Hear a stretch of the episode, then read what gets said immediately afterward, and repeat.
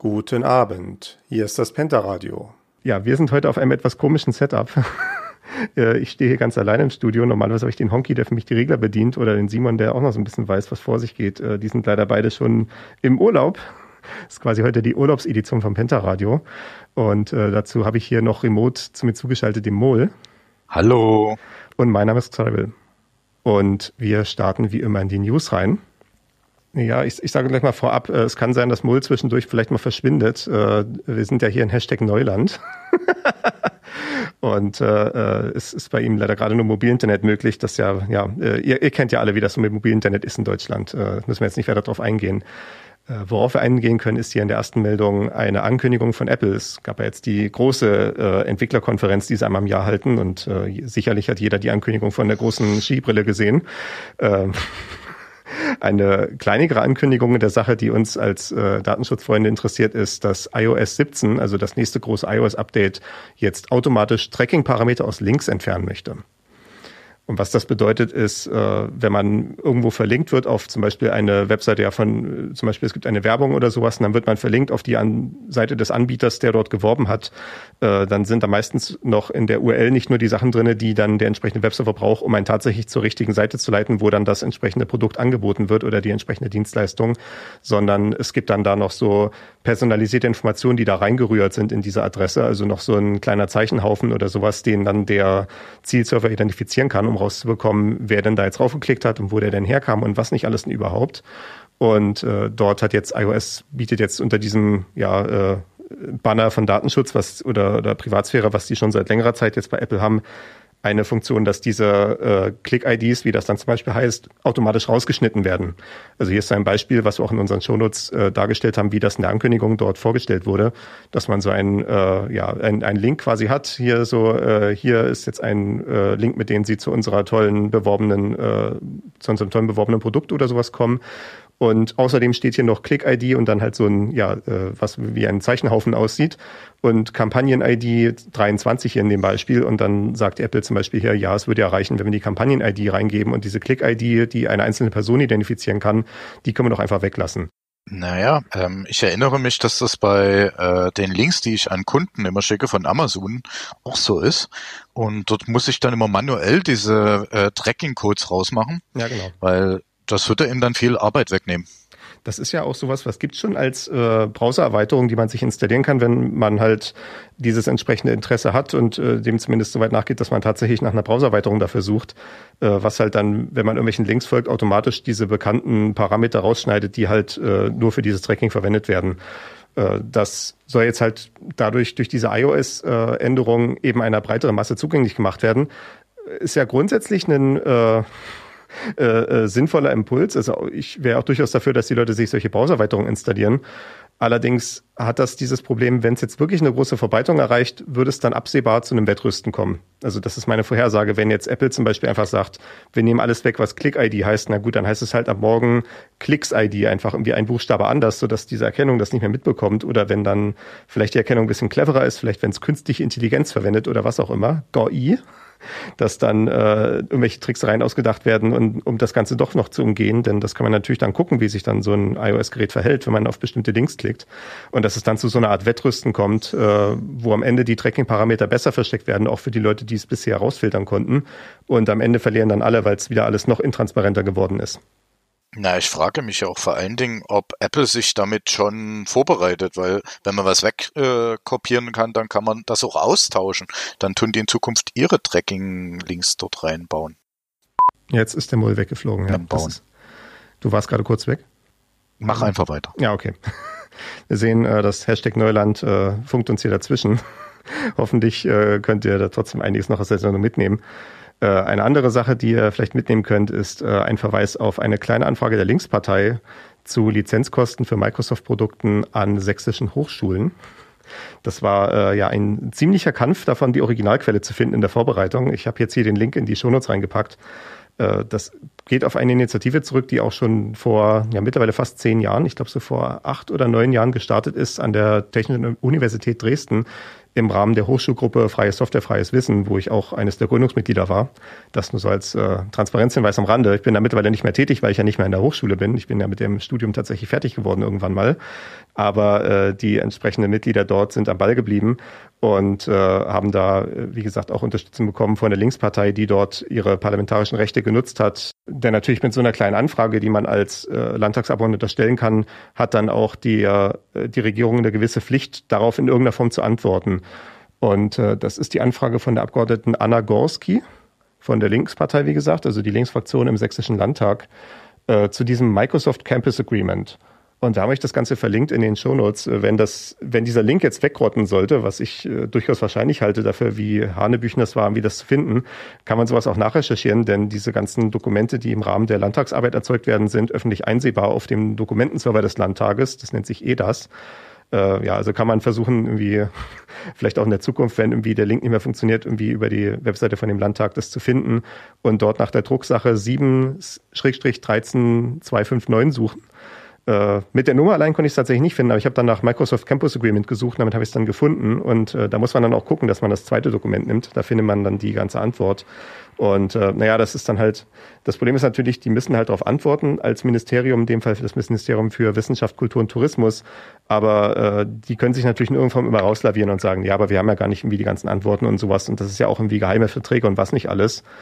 Am Ende hat man eine Summe von 1,2 Millionen Euro für diesen Microsoft Campus and School Vertrag Enrollment for Education Solutions. Äh, das spaltet sich dann in dieser Liste noch nach den einzelnen Universitäten auf. Also äh, die Universität Leipzig zahlt da 250.000 und die TU Dresden äh, knapp an die 400.000 und so weiter und so fort. Und dann natürlich gibt's viele kleinere Universitäten und Hochschulen noch in Sachsen. Ist da Academic Award mit drin, also MSDN AA? Ich bin mir gar nicht mal sicher. Also ich habe dann halt versucht, im Rahmen dieser Vorbereitung hier rauszufinden, was eigentlich in diesem Hochschulrahmenvertrag drinne steht. Und das stand auch in dieser kleinen Anfrage drinne, dass man äh, das doch eigentlich über die Microsoft-Seite rausbekommen könnte. Ich habe hier diesen Link rausgekratzt und den hier reingepastet. Und wie man dann nach nur einminütiger Recherche rausfindet, äh, sieht man natürlich, dass diese Aussage in der kleinen Anfrage falsch ist. Denn äh, ja, die Frage war halt, wo sind die Vertragsbedingungen und äh, die, die Konditionen und so weiter. Und da steht halt, ja, das kann man den folgenden Link einsehen. Wenn man da klickt, dann sieht man hier, dieser Rahmenvertrag besteht aus folgenden Teilen und die meisten haben eben keinen Link dahinter, wo man das irgendwie sehen könnte. Also zumindest soweit ich das dort irgendwie einsehen konnte im Rahmen meiner Recherche, äh, kann man diesen Rahmenvertrag sich leider nicht angucken. Damit kann ich jetzt auch keine Aussage darüber treffen, ob das sowas wie MSDN AA betrifft oder nur sowas wie Office 365 oder Exchange oder äh, den ganzen, die ganzen Softwarekomponenten, die man halt so einsetzt. Also MSDNA als Erklärung ist äh, so ein Programm von Microsoft, wo man als Student äh, kostenlos Lizenzen für Microsoft-Produkte erwerben kann. Also man kann sich dann halt zum Beispiel kostenlos irgendwie so eine Visual Studio Lizenz oder eine Windows äh, 11 Lizenz klicken und äh, kann die dann grundsätzlich auch nach dem Studium weiterverwenden, aber man kann sie halt nur so lange in Anführungszeichen kaufen, äh, ohne Zahlung, solange man halt dort als Student bei einer teilnehmenden Hochschule eingeschrieben ist. Also als ich noch jünger war, gab es dann A4-Zettel mit ganz vielen Keys und das war dann MSDN AA. Oh ja, sehr gut. Nee, ich hatte schon die digitale Variante. Ich habe mir auch mal irgendwann so eine Windows 10 Lizenz geklickt äh, so nach dem Motto Eigentum beruhigt. Ohne jetzt dafür eine konkrete Verwendung zu haben, aber wenn man, wenn man natürlich irgendwie kostenlos rankommt, dann nimmt man es mal mit, ne? Äh, wie man das halt so macht. Äh, von da habe ich die, den entsprechenden Ablauf da schon mal gesehen gehabt, äh, auch zu moderneren Zeiten, also in den 2010er Jahren. Äh, nee, aber wie gesagt, ob das drin ist, kann ich tatsächlich nicht sagen, weil ja, äh, soweit ich das einschätzen kann, ist die Aussage des Ministeriums, dass das hier bei Microsoft einsehbar sei, dieser Vertrag, ja so nicht richtig. Man muss wissen, dass das natürlich nur für die äh, IT-getriebenen Fakultäten geht. Also ähm, als ja. Baumbauer kann man das nie machen. Als, als ja, äh, genau, äh, Forstwirtschaft. Forstwissenschaft heißt das dann, glaube ich, was in Taran passiert. Ja, ne? aber auch Bauwirtschaft oder so. Das, das ja. wird, da würde man kein MSDNA bekommen. Ja, ja, das äh, genau. Es geht natürlich da, glaube ich, hauptsächlich um diese ganzen Angebote, die natürlich für alle Studenten zugänglich sind, halt sowas wie Office 365 oder äh, äh, entsprechende Cloud-Storage-Lösungen und sowas, was ja an den Universitäten Einzug gehalten hat. Äh, denn es hat ja auch den gleichen Grund, warum MSDNA existiert. Microsoft will natürlich früh die äh, äh, Führungskräfte der Zukunft an ihre eigenen Produkte binden. Äh, der gleiche Grund natürlich, warum auch Microsoft so äh, Druck dafür macht und Werbung dafür macht, dass es auch in den Schulen äh, die Microsoft-Produkte eingesetzt werden. Und äh, wenn man sich die Anfrage durchliest, beziehungsweise die Antwort auf die kleine Anfrage, kommt ja auch wiederum das Argument, ja, aber das sind ja die Produkte, die ja in der Industrie eingesetzt werden und darauf müssen ja unsere äh, Studenten vorbereitet werden. Äh, genauso wird es ja dann auch mit Microsoft Office an der Schule argumentiert, dass ja im Informatikunterricht sowas gemacht werden muss, damit die zukünftigen Büroarbeitskräfte auch mit den äh, Werkzeugen vertraut sind, mit denen sie dann zu tun haben. Äh, ja, zementiert natürlich die Marke ja, Microsoft das ist nicht nur äh, im Informatikunterricht so. Also wenn die eine Präsentation machen sollen, muss die PowerPoint sein. Oh, sehr gut. Also ich bin für mehr LaTeX an den Schulen. Naja, also da gibt's ja schöne JS-Frameworks für, also. Ja. Das, das ist ja auch äh, die Art und Weise, wie die äh, vorgenannte Hochschulgruppe Freie Software, Freies Wissen äh, wahrscheinlich der größten Menge an Studenten bekannt geworden ist, äh, ist dadurch, dass sie LaTeX-Sprechstunden angeboten haben. Also immer, äh, wenn dann das Semester angefangen hat, dann größere Kurse, äh, wo man, wo ich glaube auch äh, teil, äh, da als äh, Übungsleiter und so teilgenommen habe.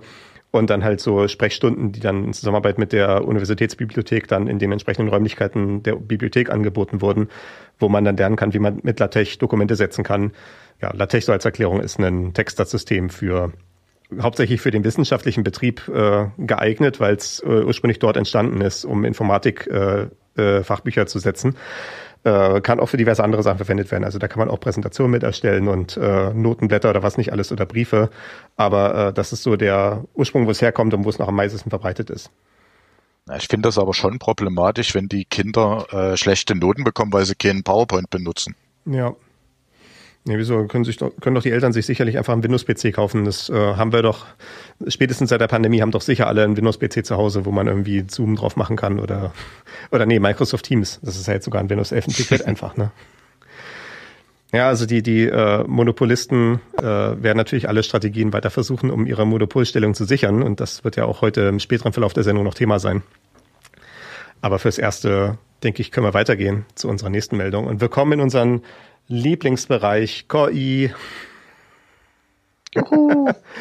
äh, ich, ich sehe es auch auf Arbeit. Äh, es läuft jetzt gerade bei meiner Arbeitsstelle auch so ein Pilotprogramm, wo Leute dieses GitHub Copilot ausprobieren. Also wo dann halt äh, ein paar Leute auserkoren sind, wo konnte man sich dann dafür bewerben, dass man mal irgendwie ausprobiert, mit Copilot irgendwie Code zu erzeugen und ob das dann überhaupt irgendwas Sinnvolles ist, was irgendwie, was mir die Produktivität steigern könnte. Also halt so eine KI, die einem dann im Texteditor selber, während man dann Programmieren ist, halt einfach so quasi wie eine Autovervollständigung anbietet, aber halt ein bisschen, na, ein bisschen krasser als eine Autovervollständigung. Das ist einem dann gleich die ganze Funktion runter implementiert, anstatt nur eine Wortende vorzuschlagen oder sowas. Also ich habe das mal versucht zu benutzen. Ähm, also bei Mikrocontrollern funktioniert das gar nicht. Das bricht immer. Ja, das ist auch so mein Eindruck, den ich bisher davon gewonnen habe, ist, das funktioniert wahrscheinlich ganz gut für die Sachen, die halt wirklich weit verbreitet sind, so dass diese KI relativ viele Beispiele hatte, von denen sie irgendwie lernen konnte. Das, so ein, sowas wie GitHub Copilot funktioniert dann, dann dadurch, dass es äh, ganz viele Open Source verfügbare Programme durchgeht, abgrast und davon sich halt die Muster anguckt und so weiter und die lernt, um dann äh, entsprechende Vorschläge machen zu können mit äh, all den Problemen, die damit verbunden sind. Wir hatten schon ausführlich besprochen in der August 2022 Folge zu künstlicher Kreativität jedenfalls in der Meldung hier geht es darum, dass natürlich äh, GitHub Copilot nicht die einzige derartige KI ist, sondern Google hat auch eine äh, KI namens BART, äh, ja auch so ein ja, Chatbot-ähnliches Format wie ChatGPT, was auch in der Lage ist, Code zu erzeugen.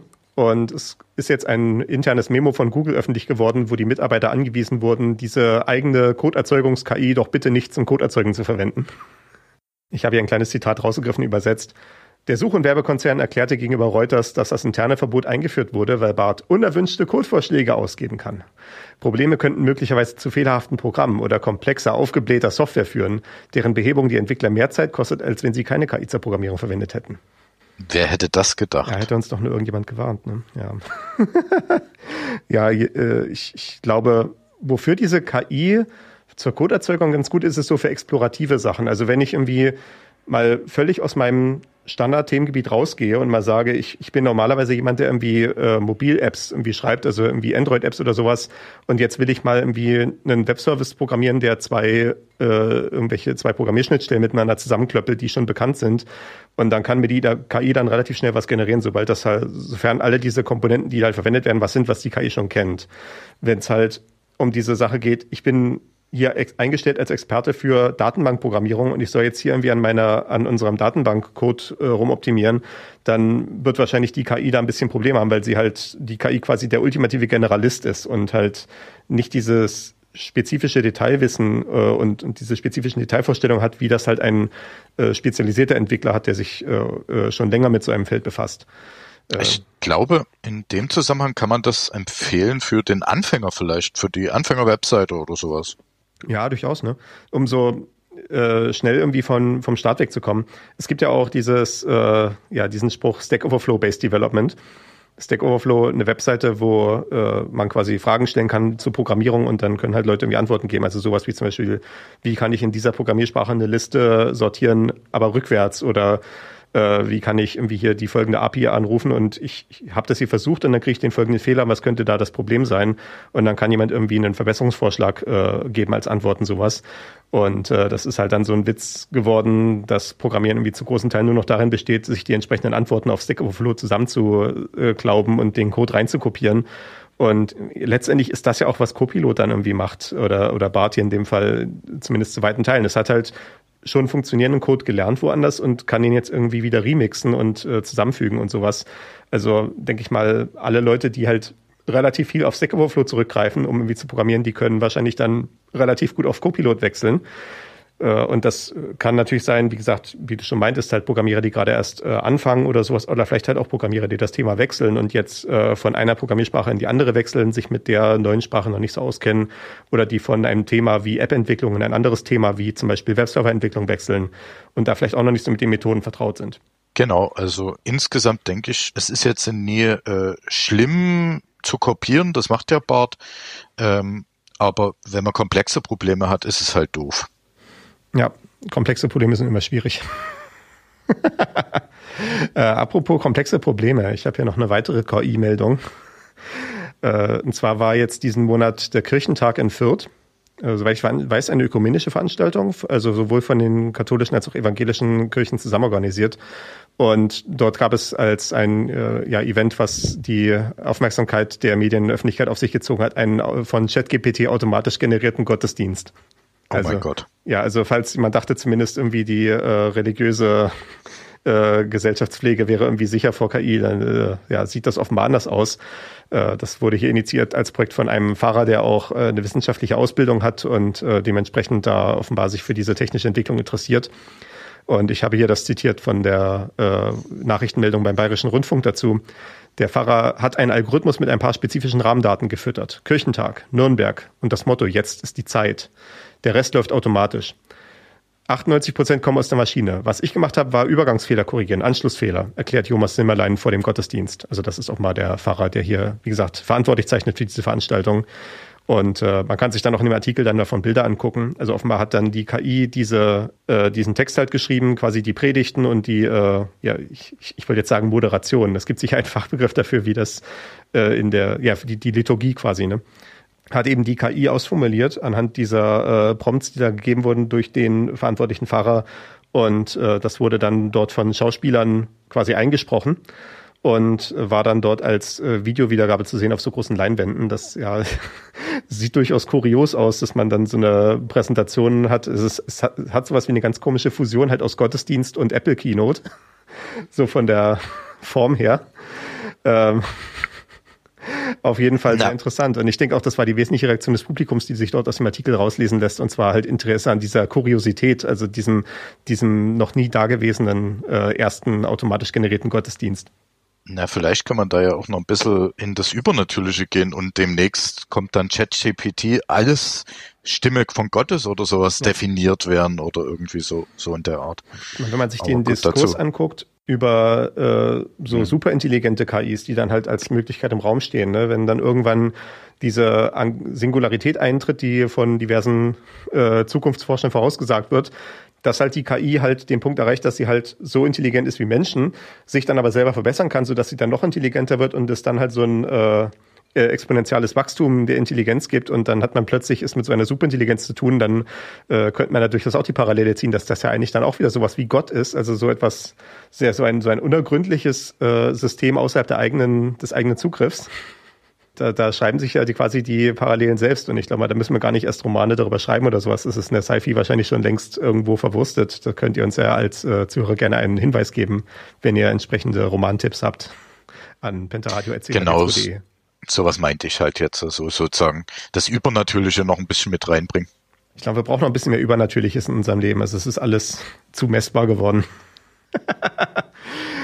Äh, ich, ich, ich hatte hier noch eine weitere Reaktion rauszitiert. Äh, Anna, die sich bisher mit KI weniger befasst hat, wie sie selbst sagt, fand den Gottesdienst total interessant und meinte, ich finde es wirklich sehr überraschend, wie viel die künstliche Intelligenz schon hat. Gut, das ist so die äh, allgemeine Reaktion, die man jetzt auch so bei ChatGPT so gesehen hat, so allgemeines Erstaunen darüber, wie viel ja doch schon möglich ist. Ähm, dann hier noch eine zweite Stimme. Lukas hat bei der Predigt Bausteine, viele Standardsätze, die immer so kommen, rausgehört. Ja gut, auch das kennen wir jetzt schon von KI. Äh, gut, anders könnte man jetzt auch sagen, das kennt man auch von Menschen. Also ja, die KI ist uns äh, deutlich auf den Fersen. Was ich dann. Also ich sag mal, dann, dann müssten ja alle Werbefachleute künstliche Intelligenz schon sein. Ja, genau. Äh, ja, genau sowas. Ich meine, gut, äh, gerade Marketing und sowas profitiert ja auch von sich ständig wiederholenden Botschaften, damit die sich so richtig schön äh, einfressen ins Gehirn und halt stecken bleiben. Ne? Also sowas wie Werbesprüche oder auch Logos und sowas sind ja gerade dadurch, dass sie halt ständig wiederverwendet werden, äh, haben sie halt ihre Prägnanz. Genau, und da geht's halt auch um Einfachheit. Wenn die einfach sind und einprägend sind, dann sind die gut. Ja. Also da muss man sich dann im Zweifelsfall den Slogan von der KI noch ein bisschen kürzen lassen, von irgendwie zehn Wörter auf nur noch vier Wörter und dann äh, kommt da vielleicht was bei raus. Ne? Ähm, eine andere Sache, die ich hier in dem Artikel besonders faszinierend fand, ist, äh, dass dann über Anwendungsmöglichkeiten spekuliert wurde und dann gesagt wurde, ja, so in dünn besiedelten Gegenden finden wir sowieso schon äh, teilweise nicht mehr genug Pfarrer oder Pastoren. Da könnten wir doch jetzt auch auf äh, KI zurückgreifen, um dann die, äh, äh, die das Gemeindeleben irgendwie noch äh, am Laufen zu halten. Äh, ja, kann man sich dann natürlich fragen, was das dann noch für ein Gemeindeleben ist, wenn das dann irgendwie nur noch der äh, Bildschirm da vorne in der Kanzel steht. Oder vielleicht Na, so ein Telepräsenzroboter, ne? Das wäre doch was, der dann, dann wie die Stufen hochfährt. Ja, die Frage ist halt, den sterben ja auch mittlerweile, also den Kirchen sterben ja die Menschen weg. Und ob die dann das noch mitkriegen mit dem AI, weiß ich nicht, vielleicht ist es ja eine Lösung. Also, dass sie mitkriegen, ob das jetzt AI ist oder ein echter Facher, das ist halt dann nochmal die Frage. Ja, also ich fordere jetzt sofort den nächsten äh, Sci-Fi-Dystopie-Roman, äh, in dem die Kirche wegen äh, ja, Ausdünnung der, der Mitgliederzahlen und, und so weiter und so fort dann irgendwann gezwungen ist, auf KI zu wechseln, um die ganzen Predigten zu halten. Und die KI äh, entwickelt dann einfach die Dogmatik weiter und keiner kriegt's mehr mit von den entsprechenden Führungspersonal, weil die alle irgendwie out of touch sind und wachen dann irgendwie ein Jahrzehnt später auf und irgendwie die ganze Dogmatik, die ganze Religion hat sich irgendwie komplett verändert und ist irgendwie überhaupt nicht mehr das, was sie mal war und sie haben es gar nicht mitbekommen, weil das der Automat automatisch äh, immer in AB-Tests und so weiter optimiert hat. Also Xoro, wann kann ich das Buch von dir kaufen? Äh, ich, ich bin im Schreiben nicht so gut. Also wenn man auf meinen Blog guckt, dann sieht man, da ist der letzte Artikel, glaube ich, von 2019 oder so. Also ich äh, dieses Podcast-Format, das macht sich, glaube ich, besser, weil da sind wir immer so an bestimmte Termine gebunden, so wie jetzt zum Beispiel diese Radiosendung hier heute. Das erzeugt immer diesen Druck, tatsächlich bis dahin was fertig zu haben, während wie sowas wie ein Blogartikel schreiben oder sowas, habe ich nie eine Routine gefunden oder äh, Gott bewahre gleich ein ganzes Buch oder sowas. Ne? Nee. Na, wir können ja versuchen, ChatGPT das Buch zu schreiben zu lassen. Ja, genau. Äh, wir machen einfach ein Transkript von dieser Podcast-Folge und dann sage ich hier zu ChatGPT, hier generieren wir ein Buch, das Buch zur Sendung. Na gut, ähm, genau, das ist die Sache. Bevor wir jetzt gleich in den großen Themenblock einsteigen, habe ich hier noch ein kleines Fundstück. Und dieses Fundstück ist äh, ein äh, aus dem Bereich der Astrofotografie. Also da gibt's ja auch so einen äh, ganzen Subbereich von Nerds, die sich damit befassen, wie man äh, astronomische Bilder anfertigt und die dann natürlich ihre, ja genauso wie die üblichen Fotografie-Nerds dann natürlich äh, krasse Setups irgendwie haben mit den äh, besten Kameras und Linsen und überhaupt und äh, ja in dem Fall dann noch ein bisschen mehr Equipment, wenn man wie den Himmel beobachten möchte, halt um sich dann irgendwie auf eine bestimmte Position auf den Himmel äh, auszurichten und solche Sachen. Und äh, so als kleinen Einblick in diese Kunstform habe ich hier verlinkt von Bartosz Woszczynski oder Wojcinski, äh, ich bin da nicht sehr gut daran, polnische Namen auszusprechen, äh, ein Video, was man sich angucken kann unter dem Link, äh, und zwar ein Zeitraffer der Erdrotation gegen ein statisches Firmament. Also was man ja vielleicht kennt, ist halt sowas, wo man einfach eine Kamera auf festen Stativ hinstellt und dann äh, filmt es dann im Zeitraffer, also macht quasi alle Minute ein Bild oder sowas, so dass man dann einen ganzen Tag durchlaufen sehen kann in ein paar Sekunden und sieht dann halt, wie der, äh, wie die Sonne über den Himmel wandert und äh, dann irgendwann die Sterne sichtbar werden und die Sterne äh, bewegen sich ja dann natürlich dann auch aufgrund der Erdrotation weiter in diesem Sichtfeld.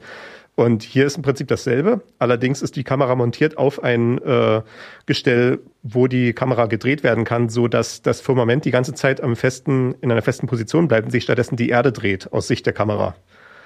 Und das fand das ich. Das äh, klingt interessant. Das, das, ja, ach so, du kannst das wahrscheinlich jetzt gerade nicht angucken, weil du auf schlechtem Internet bist, ne?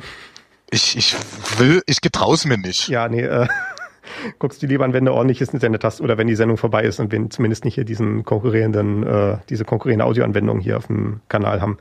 Äh, kann ich aber absolut empfehlen, einfach nur als äh, kleines äh, Stück Schönheit. Ja, also überhaupt alles mit Astronomie und mit Raketen ist immer Schönheit. Damit da gehen wir jetzt ja schon diverse Pentaradio-Folgen. Ja, genau. Damit gehen wir jetzt direkt ins Thema rein, denn ich habe vergessen, Musik rauszusuchen. Ups. Und ich, ich bin auch gerade in dem Moment, wo ich denke, hier sind die Regler gerade alle richtig. Ich will jetzt hier nichts anfassen, deswegen rede ich jetzt einfach nur weiter. Wir machen jetzt heute reines Talkradio.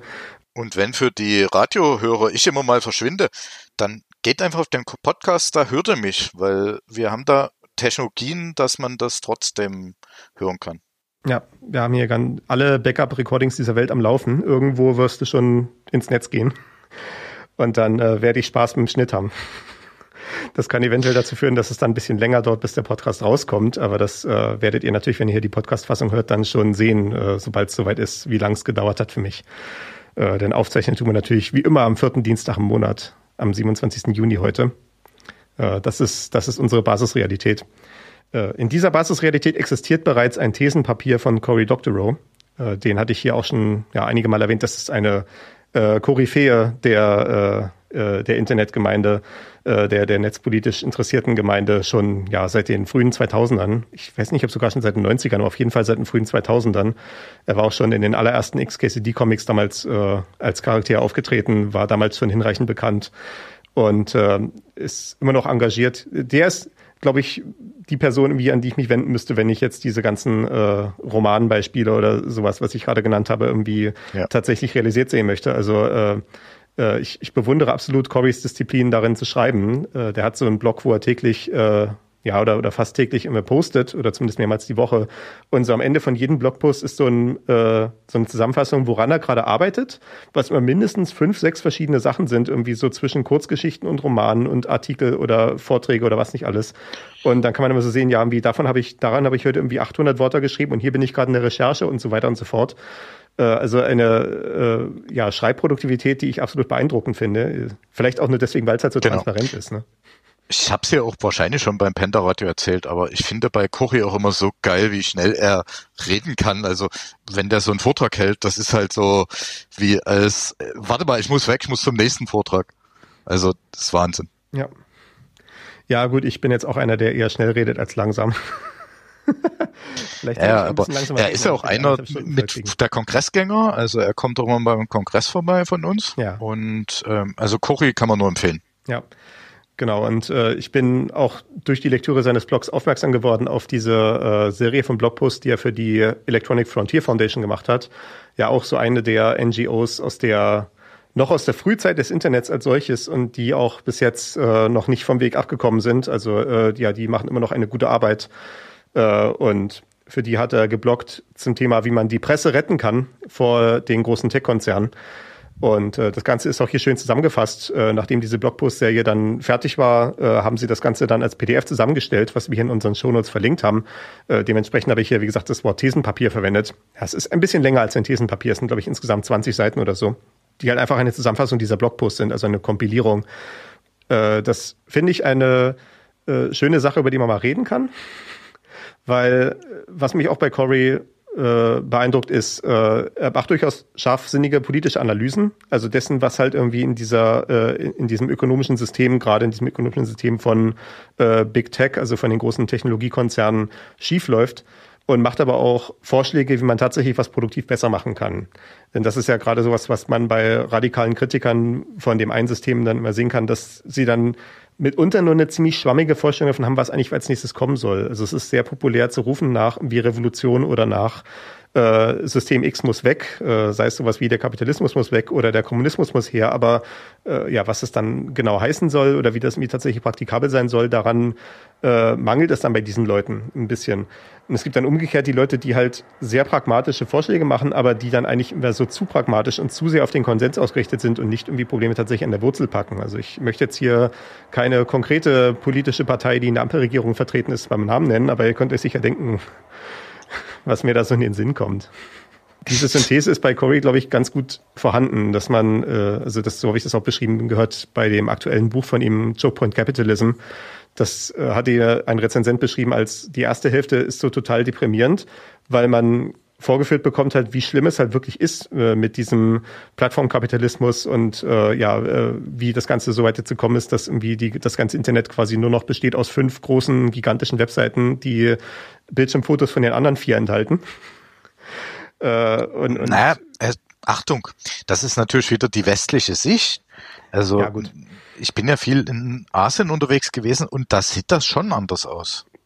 Aber du hast doch auch dort eine ähnliche äh, Zentralisierung auf sowas wie, wenn du in China jetzt unterwegs bist und bist dann halt da auch angewiesen, wie WeChat zu verwenden oder äh, Weijin oder so heißt es, glaube ich, auf Chinesisch, ne? Genau. Aber es ist natürlich trotzdem, wenn man insgesamt das Internet betrachtet, äh, schon noch ein bisschen mehr, genau. Ja. Also ja, gut. Also es ist halt zum Beispiel auch der Unterschied von diesen ganzen Di Di Diensten wie äh, WhatsApp. Also es gibt nicht bloß WhatsApp, es gibt ja noch Viber und Line und äh, alles sowas, was ganz viele Leute gar nicht kennen. Also ähm, ja, ich glaube, es ist die meisten kennen ja hier in unseren Pfaden bloß WhatsApp. Ja, es ist aber durch schon so in den meisten Ländern, dass sich dann irgendwie zentralisiert auf einen bestimmten Messenger oder wie zumindest ein oder zwei. Also irgendwie in USA ist tatsächlich iMessage relativ dominant, dadurch, dass dort äh, iPhones noch eine viel größere Marktdurchdringung haben, als in Deutschland das der Fall ist. In Deutschland ist bekanntermaßen WhatsApp der Platzhirsch, dann in China halt sowas wie WeChat, dann in Japan sowas wie Line und so weiter und so fort. Ne? Aber es ist doch irgendwie immer ein lokales Monopol, was sich irgendwie ergibt bedingt hast du da natürlich recht. Wie gesagt, ich gucke halt immer gerne auch von ein bisschen weiter weg gerne auf die Dinge drauf und deswegen wollte ich da bloß ja. nochmal hinweisen. Ja, nee, auf jeden Fall ein guter Hinweis. Äh, aber trotzdem, ja, sieht man so eine starke Zentralisierung, die ja auch dem widerspricht, was das Internet mal eigentlich mal sein sollte, von dieser Vorstellung, die halt Leute wie äh, Corey oder wie die EFF zum Beispiel in den äh, 90ern oder frühen 2000ern noch hatten, dass es halt diese große äh, ja, liberale Plattform ist, wo sich alle, wo alle selber zu Verlegern werden können und ihre eigene Meinung äh, veröffentlichen können und sowas, hat es sich dann doch wieder zentralisiert auf so Social Media Plattformen oder Chat Plattformen oder äh, äh, immer wieder immer weiter zentralisierende Nachrichtenverlage und sowas, die äh, das Ganze irgendwie äh, bestimmen und kontrollieren und eingrenzen können äh, durch ihre entsprechenden Policies. Also es, es, bringt ja zum Beispiel nichts, dass irgendwie alle Leute bei äh, YouTube Videos hochladen können, wenn dann trotzdem der YouTube-Algorithmus bestimmt, was irgendwie äh, tatsächlich weiterempfohlen wird und dann die Meinungen, die dem Algorithmus halt nicht genehm sind, eben keine Sichtbarkeit erfahren. Das ist was äh, in diesem Buch Chokepoint Capitalism als ja, Problem dann dargestellt wird. Wie gesagt, in der ersten Hälfte von diesem Buch, so wie ich das in der Rezension vernommen habe, halt ja wirklich deprimierend, wie tiefgehend das Ganze dann ist und wie sich diese Strukturen ausgebildet haben. Dann in der zweiten Hälfte hingegen besteht dann dieses Buch hauptsächlich aus tatsächlichen praktischen Policy-Vorschlägen, also aus tatsächlichen Gesetzesänderungen, die man halt machen könnte, um dieser ganzen Sache zu begegnen und die auch tatsächlich äh, natürlich die theoretische Grundlage haben, dass das funktionieren könnte. Natürlich theoretisch, weil man hat das noch nicht ausprobiert, das ist ja gerade die Forderung hier. Aber äh, quasi, während an diese erste Hälfte eher deprimiert zurücklässt, ist die zweite Hälfte dann, äh, wie gesagt, in der Rezension, die ich gehört habe, beschrieben als tatsächlich ein Aufruf, was zu tun und wie aktiv zu werden und sich politisch zu engagieren für diese äh, Vorschläge genau diese selbe Stimmung habe ich hier aus diesem Thesenpapier, äh, was, wie gesagt, wir heute besprechen. Äh, deswegen möchte ich das gerne mal vorstellen und ein bisschen darauf eingehen. Das äh, äh, bindet sich auch so ein bisschen in die Themen rein, die wir schon in vergangenen Pentaradio-Folgen besprochen haben. Das werde ich dann referenzieren, wenn wir dann zu den entsprechenden Punkten kommen. Die Grundlage hier in diesem Thesenpapier ist die äh, Situation der Presse als solches.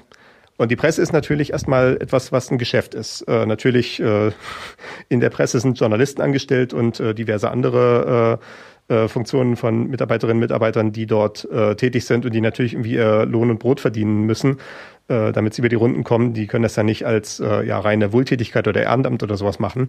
Dementsprechend muss das Ganze sich mir auskömmlich finanzieren. Da gibt's aber mittlerweile schon äh, so eine äh, Presseveröffentlichung, die abhängig sind von so einem äh, Wohlhabenden, der die einfach bezahlt. Also bei Jeff Bezos war es die Times, glaube ich, oder irgend sowas. Ich glaube die Washington Post, oder? Ach, die Washington Post, genau. Und äh, wer war das, wo hier der Brasilianer, ähm, das war doch auch so ein Ding. Äh, Intercept äh, war doch auch äh, von ja. irgendjemand also, bezahlt, der einfach sagt, macht mal, hier ist mein Geld. Ah ja. Also man braucht nie unbedingt Werbung dafür, wenn man solche Mäzen im Hintergrund hat. Ja, Mäzene sind eine Möglichkeit, wie man sowas finanzieren kann. Äh, beziehungsweise dann analog dazu ja das Crowdfunding-Modell, was ja quasi auch das ein bisschen versucht aufzuweiten und so sagt, anstatt einem Mäzen habe ich halt irgendwie 100 oder 1000 Mäzene, die dann einen kreativen, äh, einen Kulturschaffenden äh, irgendwie ausfinanzieren können durch meinetwegen 10 Euro im Monat oder sowas. Wenn man natürlich jetzt einen großen Mäzen hat, der so eine Zeitung sich hält, äh, ja, als äh, Wohltätigkeitsprojekt oder sowas, dann äh, ist natürlich das offensichtliche Problem damit, dass das ja auch schon wieder eine Einflussnahme ist in irgendeiner Form. Da nützt es auch nichts, wenn dieser Mäzen dann sagt, ja, ich werde definitiv da keinen Einfluss auf die Blattlinie nehmen. Wenn irgendwie Jeff Bezos die Washington Post gehört, dann gehe ich mal ganz stark davon aus, dass die äh, Washington Post Mitarbeiter nicht als erstes auf die Idee kommen werden, irgendwie über die Arbeitsbedingungen bei Amazon zu berichten oder darüber, wie welche Taktiken die anwenden, um äh, äh, um irgendwelchen Wettbewerb auszuschalten und so. Also ja, äh, Ausnahmen bestätigen das Gegenteil, aber eine wirtschaftliche Abhängigkeit begründet meistens auch äh, in irgendeiner Form eine journalistische Abhängigkeit oder dass man eben nicht so gewillt ist, diesen Personen so stark auf die Finger zu gucken schon der Anschein dessen, dass das passieren könnte, ist ja äh, unterminierend für die eigene Glaubwürdigkeit. Also dadurch eben, dass äh, Jeff Bezos zum Beispiel die Washington Post gehört, ist das natürlich eine einfache Art und Weise, wie ein Kritiker von diesem Blatt das halt sofort diskreditieren kann. Und dann kann halt sagen, ja, die schreiben halt nur das, was Bezos haben will. Und dann ist das natürlich eine super Art, um vom tatsächlichen Argument abzulenken. Also äh, hm, ist alles nicht so nicht so optimal. Das ist das ist schon richtig, genau. Dafür gibt's ja dann äh, solche Plattformen wie äh, Steady oder sowas. Und äh, ich erinnere mal an Flatter. Flatter ist zwar in der Form ja tot, aber ja. Ähm, das sind natürlich eigentlich die Systeme, die das anfassen sollten, dass man dieses Mikromäzentum sozusagen hat in ja. irgendeiner gewissen Hinsicht.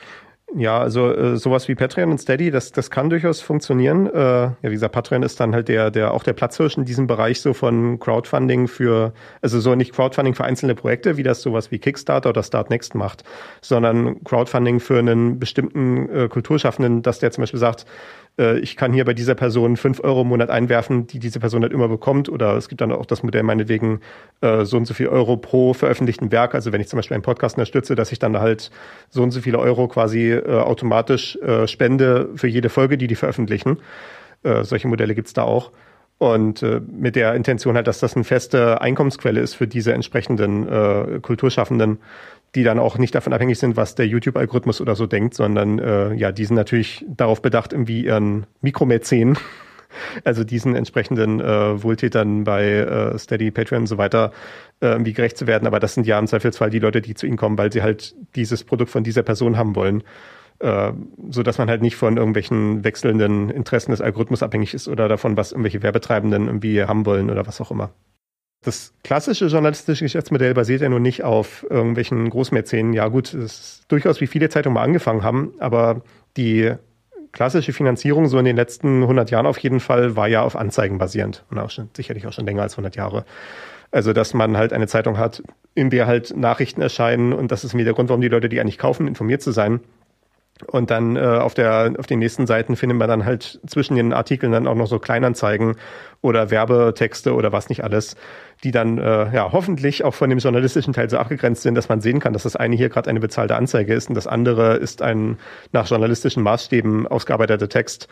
Äh, aber quasi, dass man halt durch das journalistische Medium, äh, durch, durch diese äh, inhaltliche Arbeit die Leute dazu kriegt, dieses Papier in die Hand zu nehmen, wo diese ganzen Texte draufstehen und dann ist da halt zufälligerweise auch noch Werbung drauf, für die dann halt bezahlt wurde und äh, das ist dann neben dem Preis, was die Leute für diese tatsächliche Kopie der Zeitung zahlen, äh, das, was dieses journalistische Modell ausfinanziert.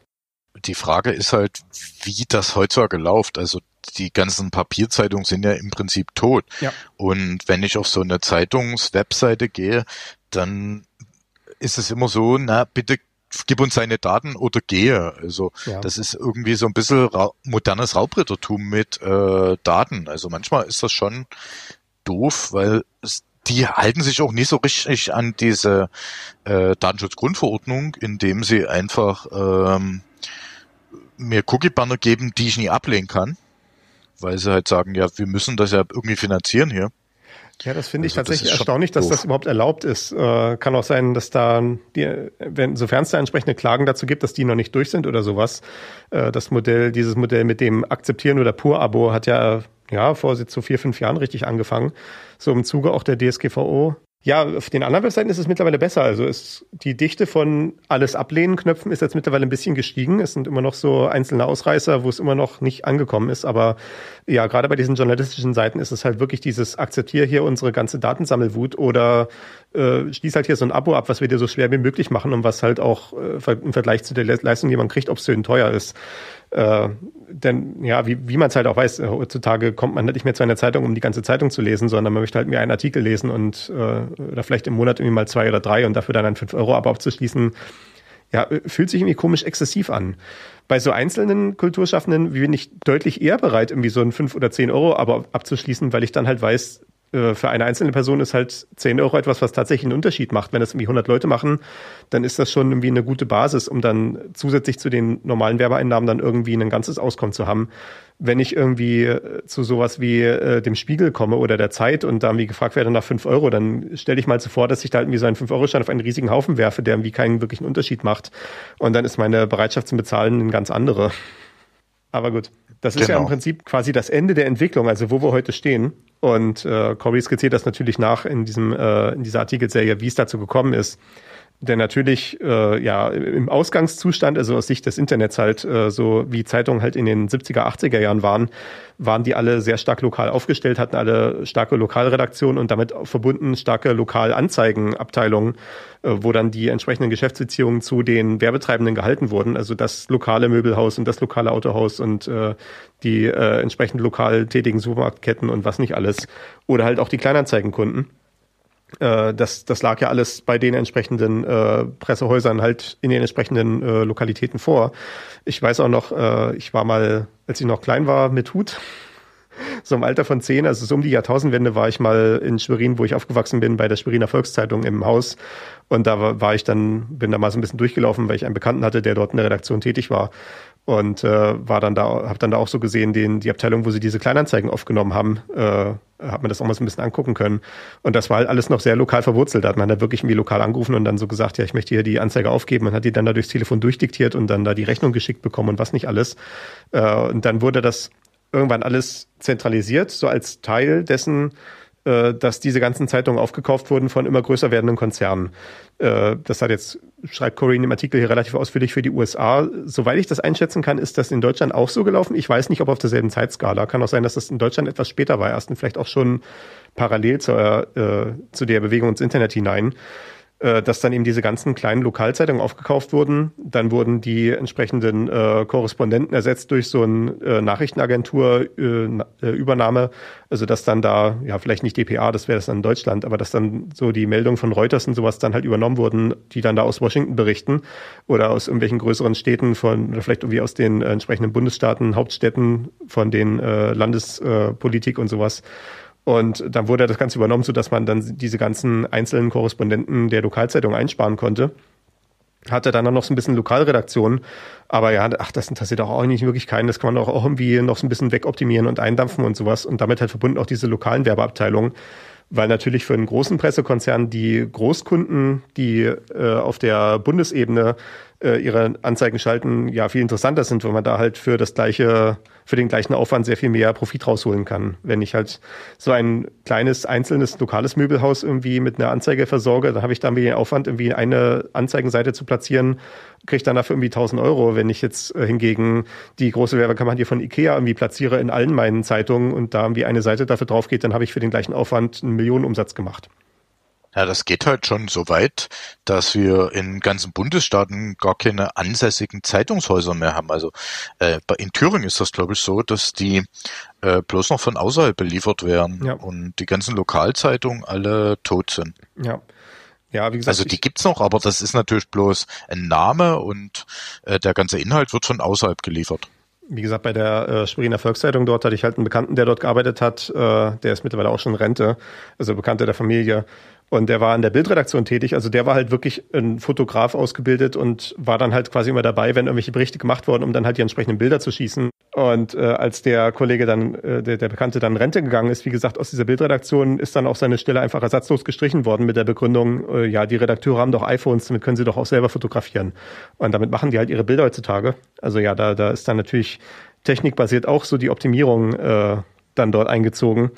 Äh, das äh, ist ja bei den anderen Lokalzeitungen sowas ja auch nicht anders äh, verlaufen. Und ja, vielleicht jetzt in Zukunft wird mit KI dann auch die, äh, der Redakteur selber eingespart und das Bild kann man vielleicht auch automatisch generieren, wenn es keiner merkt, ne? Wer weiß. Oder man stampft die Lokalredaktion gleich ganz ein. Ne? Das war ja gerade erst diesen Monat jetzt bei der Bildredaktion, dass die gesagt haben, hier, wir reduzieren unsere Lokalredaktion von 18 auf 12, also legen da so ein paar Editionen zusammen und überhaupt diesen Lokalteil, ach, der braucht doch eh keiner, können wir ein bisschen zusammenstreichen. Na, mal gucken, wo die das noch alle hinführen wird. Also ich glaube aber auch, dass die Zeitungsleser wegsterben. Das ist halt genauso ein Punkt.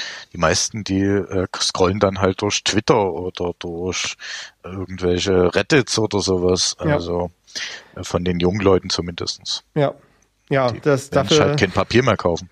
Dafür haben wir tatsächlich heute keinen Vorschlag, irgendwie, ob man das irgendwie ändern könnte. Äh, gut, das ist vielleicht auch eine Wertung, die wir jetzt hier, äh, die, die jetzt hier auszubreiten, ein bisschen zu weit führt. Äh, Jedenfalls geht es, wie gesagt, um das Thema, wie man irgendwie diese Presse bewahren kann. Denn ja, vielleicht nicht unbedingt die Profite der Presse als solche. Ich, ich bin jetzt irgendwie nicht daran interessiert, dass wir die Profite der Springer Verlagseigentümer irgendwie erhöhen, aber die Presse als solche ist ja ein wichtiges demokratisches Instrument. Also dass es halt eine äh, kritische Öffentlichkeit gibt, die das Handeln der Regierung und der entsprechenden staatlichen Institutionen oder auch privaten Institutionen kritisch begleitet. Äh, das ist auf jeden Fall wichtig für das Funktionieren der Demokratie. Und diese informierte Öffentlichkeit braucht halt Informationen, die kommen halt klassischerweise von der Presse. Also müsste zumindest etwas in der Form irgendwie erhalten bleiben. Dies ist auch die Motivation von Corey in seinem Thesenpapier, das wir, wie gesagt, heute besprechen. Wie gesagt, den Link findet ihr in den Shownotes, wenn ihr euch das ganze Thesenpapier durchlesen möchtet. Äh, es sind 21 Seiten ungefähr. Es ist auf Englisch, äh, aber es gibt ja auch gute Übersetzungs-KIs mittlerweile. Und ein Großteil unserer Hörer wird sicher hoffentlich auch der englischen Sprache fähig sein. Ja, ich, ich möchte ja auch nicht äh, unnötig hier äh, das voraussetzen. Äh, ich bemühe mich auch darum, die vielen englischen Fachbegriffe, die wir so haben, ja, wenn es keine gute deutsche Übersetzung gibt, die zumindest einzuführen in irgendeiner Form. Also ich werde durchaus von AdTech reden in diesem Zusammenhang, also halt die ganze Industrie von, die halt Werbetechnik quasi macht, also im Wortsinne Werbetechnik äh, bereitstellt. Also ja, diese ganze Technologie, die damit verbunden ist, im Internet Werbung auszuspielen. Denn die soll natürlich hier gerade angegriffen werden mit diesen ganzen Vorschlägen. Äh, die erste Sache hier auf der Liste, so als Kontrastierung dazu, was eben keine gute Sache ist, ist ein Vorschlag, der in der politischen Debatte immer wieder durchgegeistert ist, und zwar, was Corey hier als Linktext bezeichnet, beziehungsweise das scheint im Englischen so der äh, stehende Begriff dafür zu sein, also eine Steuer fürs Verlinken. In Deutschland gab es sowas analog in Form des Leistungsschutzrechtes, beziehungsweise dieser einen Sache, die unter dem Begriff Leistungsschutzrecht diskutiert wurde. Äh, Leistungsschutzrecht als solches ist eine ganze Klasse von Rechten. Also hier spezifisch gemeint ist der Paragraph 87f und folgende des Urheberrechtsgesetzes, wo es äh, darum geht, ja, dass es noch ein neben dem reinen Urheberrecht des Autors von so einem Presseartikel auch noch ein Leistungsschutzrecht des Presseverlags gibt, so dass eben dieser Presseverlag sein dann halt etwas hat, was er durchsetzen kann gegenüber so einem News-Aggregator wie Google News zum Beispiel. Also das war die These, die dahinter stand neben diesem Gesetzesvorschlag, dass ja äh, äh, solche äh, großen Tech-Konzerne wie zum Beispiel Google durch das Produkt Google News oder Facebook durch die entsprechende News-Einbindung bei Facebook äh, den äh, Zeitschriften, die äh, ja, ich, ich weiß gar nicht, was die Logik denn ist, aber quasi das, ich glaube, dass die da Profit abschöpfen, war letztendlich das die Kritik. Und dann wurde halt gesagt, dann sollen die Verlage halt ein Stück vom Kuchen abbekommen und äh, Google, Facebook und so weiter, also die äh, Tech-Konzerne sollen dafür, dass sie solche Verlinkungen setzen, dann bezahlen, bitteschön. Das ist eine Ver Verinnerlichung von gut gemeint, anstatt gut gemacht. Äh, das, das hat diverse Probleme in der Realität und das konnte man dann auch sehen, denn solche Gesetze wurden dann tatsächlich beschlossen oder zumindest die Diskussion solcher Gesetzesvorschläge hat dann dazu geführt, dass es dann freiwillige Vereinbarungen zwischen den Tech-Konzernen, also vor allem Google, Facebook an der Stelle und den Presseverlagen auf der anderen Seite gab, auch in verschiedenen Ländern. Äh, Corey zitiert da diverse Beispiele von äh, Australien über Italien bis Kanada. Und äh, zum Beispiel hier in Kanada äh, hat die drohende Linksteuer die Tech-Konzerne davon überzeugt, freiwillig an den Toronto Star, Kanadas auflagenstärkste Zeitung, eine Lizenzgebühr zu zahlen. Woraufhin der Star die Veröffentlichung seiner ausgezeichneten, äußerst kritischen investigativen Serie über Big Tech einstellte. Na, das hatten wir doch hier auch, dass die dann so die, die ganzen Springer-Leute einfach ihr Zeug an Google abgegeben haben, weil sie sonst nicht mehr gefunden werden würden. Aber wenn du dann als kleiner äh, ja. äh, News-Aggregator kamst, dann solltest du bezahlen. Ja. Also das ist halt dann auch so interessant gewesen. Ja, also wir, wir sehen auf jeden Fall, es, es schafft ja eine finanzielle Abhängigkeit zwischen diesen großen Tech-Konzernen und den großen Verlagen, was, äh, ja, wie wir schon besprochen haben, keine gute Idee ist. Du willst halt nicht von einem großen Mäzen abhängig sein. Äh, weil selbst wenn du von dir von dem die Platine nicht bestimmen lässt, wirst du niemals diesen Anschein loswerden, dass das hier gerade passiert. Und äh, damit, dass halt diese finanzielle Situation festgezurrt wird, wird auch die Machtdynamik zwischen den großen Tech-Konzernen und den großen Verlagen zementiert. Also letztendlich, wenn es dann darum geht, irgendwie solche Sachen auszuhandeln, werden sich dann die äh, kleineren Verleger oder Einzelautoren oder sowas äh, notwendigerweise daran orientieren müssen, was die großen Konzerne aushandeln. Oder es passiert dann in Form so einer Verwertungsgesellschaft, wo dann auch wieder die Großen im Zweifelsfall mehr das Sagen haben. Äh, so wie man das bei der GEMA sieht, wo es um äh, Musikrechte geht.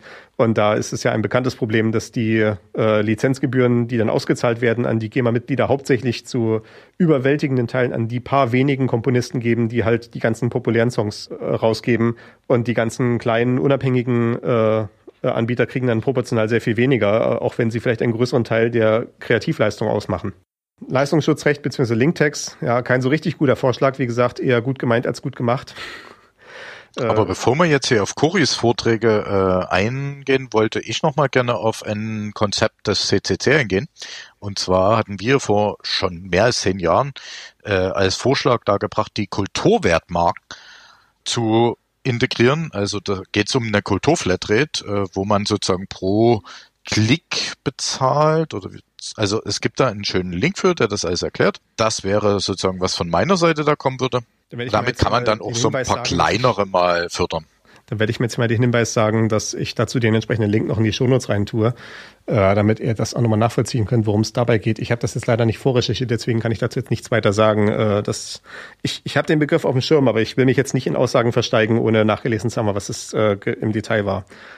Wobei der Gedanke, den ich jetzt so hatte, so quasi Kulturflatrate, das erinnert mich so ein bisschen an den Zustand, den Netflix hatte, so ungefähr äh, ja vor bis vor fünf, sechs Jahren oder so, wo tatsächlich so ungefähr alle Filme und Serien, die irgendwie jemals existiert haben, irgendwie bei Netflix verfügbar waren, weil das halt der eine Streaming-Anbieter war, der irgendwie seine Technologie hinreichend weit ausgerollt hatte dann ging es dann halt damit los, dass dann die ganzen anderen konkurrierenden Streaming-Plattformen kamen und jetzt ist es halt alles wieder in den einzelnen äh, abgezäunten Gärten der entsprechenden äh, Rechteinhaber äh, verschwunden, also bei Disney und bei Paramount und, und was nicht alles, so dass wir von dieser Flatrate-Situation wieder so ein bisschen weg sind.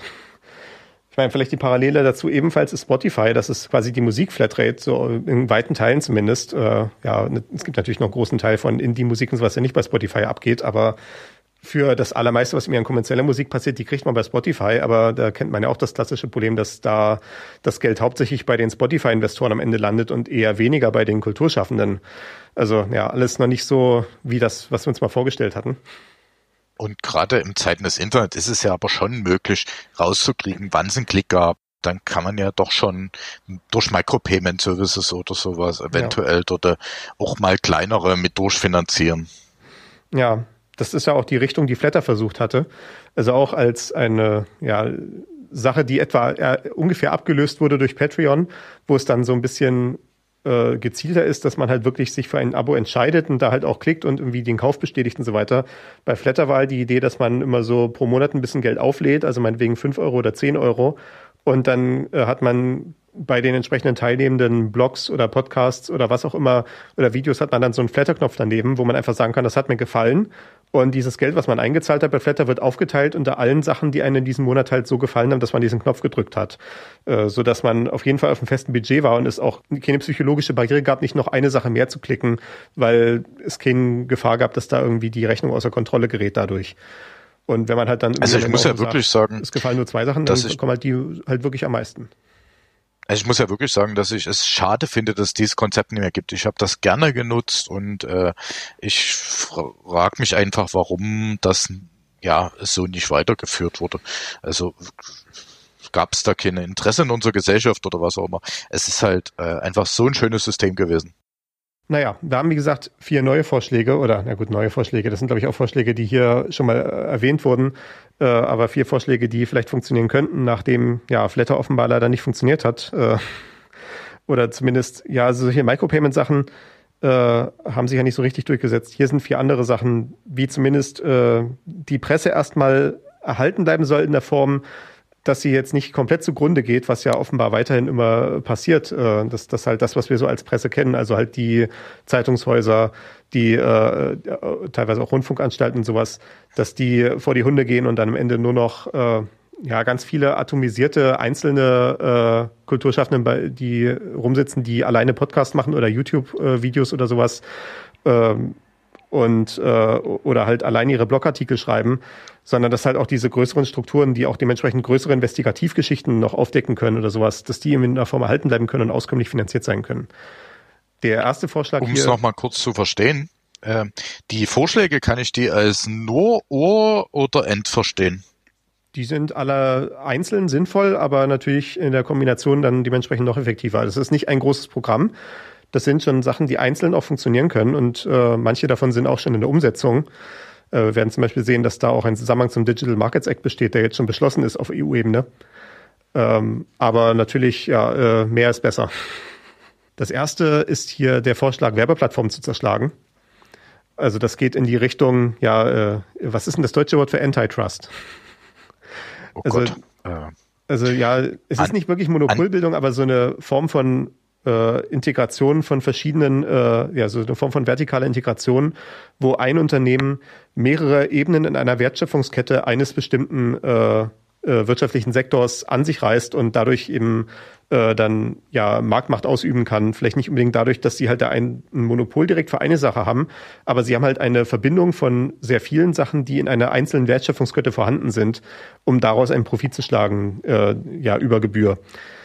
Äh, zum Beispiel, was ja Corey als Beispiel genannt hat, wäre zum Beispiel die Vorstellung, äh, wenn, wenn man zum Beispiel eine Firma hätte, die sowohl Scheidungsanwälte anbietet und auch gleichzeitig äh, die Dating-Plattformen, die dann die Scheidung äh, herbeiführen oder die dann nach der Scheidung dann den nächsten Partner vermitteln, dann würde man sehen, dass da irgendwie ein gewisses komisches Interesse besteht, äh, dadurch, dass eben eine Firma diese beiden Funktionen in einem einzelnen Prozess miteinander verkettet. Oder äh, ich glaube, er hat das sogar noch so weit geführt und gesagt, man stelle sich vor, die Firma hat nicht nur die äh, Dating-Plattform und danach den Scheidungsanwalt, sondern auch noch den Scheidungsrichter. Dann wäre natürlich äh, ganz offenbar, dass das wie ein Interessenskonflikt ist, der äh, ja nicht tolerierbar ist. Eine derartige Kombination von äh, verschiedenen Komponenten der Wertschöpfungskette in der Werbeindustrie gibt's halt äh, ebenfalls bei diesen großen AdTech-Konzernen, also insbesondere wiederum Google und Facebook. Äh, und zwar vereinigen diese alle drei Komponenten, die zu so einer modernen Internet-Werbeplattform dazugehören. Das eine ist die Supply-Side-Plattform, also die Plattform auf der Seite des Angebotes. Und Angebot heißt in dem Fall das Angebot an Augen, die die Werbung sehen können. Also so eine Supply-Side-Plattform vertritt Webseitenbetreiber, die gerne ihren Nutzern Werbung zeigen wollen. Auf der anderen Seite gibt es dann die Demand-Side-Plattform, also die äh, Plattform auf der Nachfrageseite. Äh, wie gesagt, die Nachfrage nach den Augen, äh, Augäpfeln, die auf die Werbung gucken könnten. Diese Demand-Side-Plattform vertritt also Anzeigekunden, die ihre Produkte und Dienstleistungen bewerben wollen, also die gerne eine Werbung schalten wollen. Diese beiden Seiten zusammenführen tut dann ein Marketplace, also eine Plattform, auf der dann eben die Leute, die das Angebot haben, also diese, die, das Angebot an Kunden, die willens jetzt sind, offenbar eine Werbung zu sehen, mit der Nachfrage von Leuten, die gerne eine Werbung zeigen wollen, äh, wo dann ja typischerweise sowas wie eine Auktion stattfindet, äh, so dass dann halt der Augapfel zum Werbebild kommt oder zum Werbevideo oder was auch immer. Und Corey beschreibt die aktuelle Situation damit, äh, ich habe das hier zitiert, und alle diese Zitate, die ich herausgezogen habe aus dem Thesenpapier übrigens, sind mit Hilfe von DeepL übersetzt. Also ich habe da natürlich immer noch so ein bisschen nachgearbeitet, aber das ist auf Basis einer KI übersetzt und das äh, funktioniert auch ganz gut. Die aktuelle Situation Somit gibt es jeden Tag Millionen von Transaktionen, bei denen Google stellvertretend für einen Verleger, Google stellvertretend für den Marktplatz über einen zu verkaufenden Anzeigenplatz informiert. Daraufhin gibt Google als verschiedener, vieler verschiedener Interessentenvertreter Gebote für diesen Anzeigenplatz ab. Also man sieht, Google nimmt da alle drei Rollen ein, die auf diesem Marktplatz miteinander zusammenkommen und äh, ja, da kann man so ein bisschen äh, die, da, da hebt sich so mein, äh, meine Augenbraue mit ein bisschen Skepsis, denn das heißt natürlich, Google hat hier alle Macht, Preise zu bestimmen und äh, den Marktteilnehmern Informationen vorzuenthalten, äh, die ihnen dazu dienen würde, zu sehen, dass diese Preise vollkommen überzogen sind. Äh, und dementsprechend sieht man, dass 50 Prozent aller Ausgaben, die für Werbung ausgegeben werden, für Online-Werbung äh, im Spezifischen, in den Taschen dieser AdTech-Konzerne verschwinden. Eben insbesondere Google und Facebook, weil die natürlich einen riesigen Anteil von dieser Supply-Side unter Kontrolle haben. Google hat eben die ganzen Augäpfel, die auf Suchanzeigen gucken oder natürlich auch auf allen Seiten, wo irgendwie diese Google-Werbeanzeigen angeblendet werden. Und Facebook äh, hat natürlich alle Augäpfel, die auf Facebook-Feeds drauf gucken oder auf Instagram-Feeds und so weiter wir haben ja vor allen Dingen das Problem, dass die sich dann gegenseitig auch noch kannibalisieren, also innerhalb von Google. Also ich habe jetzt neulich äh, zum Beispiel nach einem speziellen Produkt gesucht, wo ich eine Produktbezeichnung relativ lang eingegeben habe im Google. Und ich wollte nur dieses eine Produkt und er hat mir aber dann noch fünf Seitenprodukte mit äh, anderen Produktnummern angezeigt. Also damit macht er seine eigene Qualität kaputt. Ja. Nur weil er denkt, ja, wenn du vielleicht nie das Produkt willst, willst du ja trotzdem das Produkt haben. Also dieses äh, äh, Side-Selling, dieses äh, Cross-Selling. Äh, dadurch wird ja dann sozusagen die Google-Qualität, die Google-Suchqualität kaputt gehen. Und dadurch, dass Google alles in einem ist, einerseits das Interesse hat, mir die Anzeige zu verkaufen, andererseits aber auch mir gute Suchergebnisse kaufen will, macht sich Google dadurch seine eigene Qualität kaputt. Der Parameter, auf den Google optimiert, ist halt, wie viel Geld sie aus jeder einzelnen Suchanfrage rausziehen können. Und wenn dann die Qualität der Suchanfrage drunter leidet, dann ist das halt auch relativ egal, solange es halt nicht gar so schlimm ist, dass die Leute sagen, jetzt reicht, jetzt gehe ich von Google weg und nehmen dann, ja, was denn stattdessen? Also ich habe durchaus festgestellt, dass DuckDuckGo mir mittlerweile bessere Suchergebnisse liefert in weiten Teilen. Äh, trotz dessen, dass sie ja äh, explizit sagen, wir machen halt nicht diese ganze Personalisierung, die ja angeblich dafür da war, damit ich irgendwie bessere Suchergebnisse bekomme. Das ist, was Google ständig erzählt. Aber wenn ich bei Google gucke, sind die Suchergebnisse mittlerweile so desaströs, dass ich irgendwie immer schockiert bin, wenn ich da mal irgendwie mich hin verirre. Wahrscheinlich auch genau aus diesem Grund, dass die halt darauf optimieren, möglichst viel Geld aus jeder Suchanfrage rauszuziehen. Es ist ja zum Beispiel eine bekannte Praxis, dass halt Google das zulässt und äh, ja auch viele äh, Marken das halt machen, dass sie äh, auf ihrer auf Suchen nach ihrem eigenen Namen nur angezeigt werden, wenn sie auch dafür Werbung schalten, weil natürlich alle anderen Firmen in demselben Marktsegment auch Werbung schalten. Also wenn ich irgendwie meinetwegen nach Autos suche und ich möchte gerne, ich bin so ein Mensch, der nicht Webseiten direkt aufruft, sondern ich äh, sehe da diese, Anze diese Suchtextleiste von Google und denke, das ist jetzt irgendwie hier der Zugang zum Internet, dann gebe ich dann vielleicht BMW ein. Und wenn dann aber Mercedes-Benz irgendwie mehr bezahlt dafür, äh, jetzt als Suchergebnis aufzutauchen, dann ist das halt irgendwie das erste Suchergebnis, was ich mir sehe. Und danach kommt dann vielleicht erst das äh, organische Suchergebnis, wo dann der BMW halt die richtige, das, das sachlich richtige Ergebnis wäre an der Stelle. Und äh, wenn BMW das halt weiß, dass Mercedes-Benz auf den Namen BMW bietet, dann muss halt BMW jetzt auch auf den Namen BMW bieten und äh, dementsprechend Na, Geld ausgeben, gefunden werden zu können. Gerade für Leute, die Recherchen durchführen, die tun sich halt nicht bloß das erste Suchergebnis anzeigen, sondern da werden noch mal zwei, drei, vier Google-Seiten durchgeklickt. Und äh, wenn man dann nach, was weiß ich, dem Produkt B610 sucht und noch C420 angeboten kriegt oder B210 oder sowas, dann ist es halt nicht das, was ich gesucht habe und äh, damit geht natürlich die Qualität des Dienstes kaputt, weil zum Schluss wollen die ja bloß, na warte mal, das ist ja dasselbe Produkt, hat ein paar weniger Feature, dann nimm doch das. Aber ich will ja gar nicht, also ich habe ja explizit gesagt, ich möchte dieses Produkt haben und nie das andere. Ich bin ja erstaunt, dass du überhaupt auf die zweite, dritte Seite gehst. Also ich, ich habe auch so die Erfahrung gemacht, dass irgendwie, wenn schon die erste Seite dubiose Qualität hat, dann ist die zweite, dritte Seite eigentlich eher so Klärschlamm. Na, bei mir ist es eher andersrum. Also ich habe die Erfahrung gemacht, dadurch, dass Google am Anfang immer die ganzen Werbung runterballert, sind auf Seite 2 und 3 manchmal noch äh, bessere Ergebnisse, weil ah, ja, ja. da halt dann das kommt, was sie nicht so gut äh, reden. Oh, war ja was aber für mich wieder relevant ist. Das ist natürlich ein guter Hack. Also muss man eventuell mal ausprobieren, wenn man bei Google mal wieder nur Nonsens kriegt. Mal, mal tatsächlich paar Seiten weiterklicken. Ich hatte nicht mehr so den Eindruck bis jetzt gehabt, dass äh, die das mittlerweile so optimiert haben, dass auf der ersten Seite irgendwie noch einigermaßen sinnvolle Sachen sind, dass die zweite und dritte und vierte Seite totaler Nonsens geworden sind.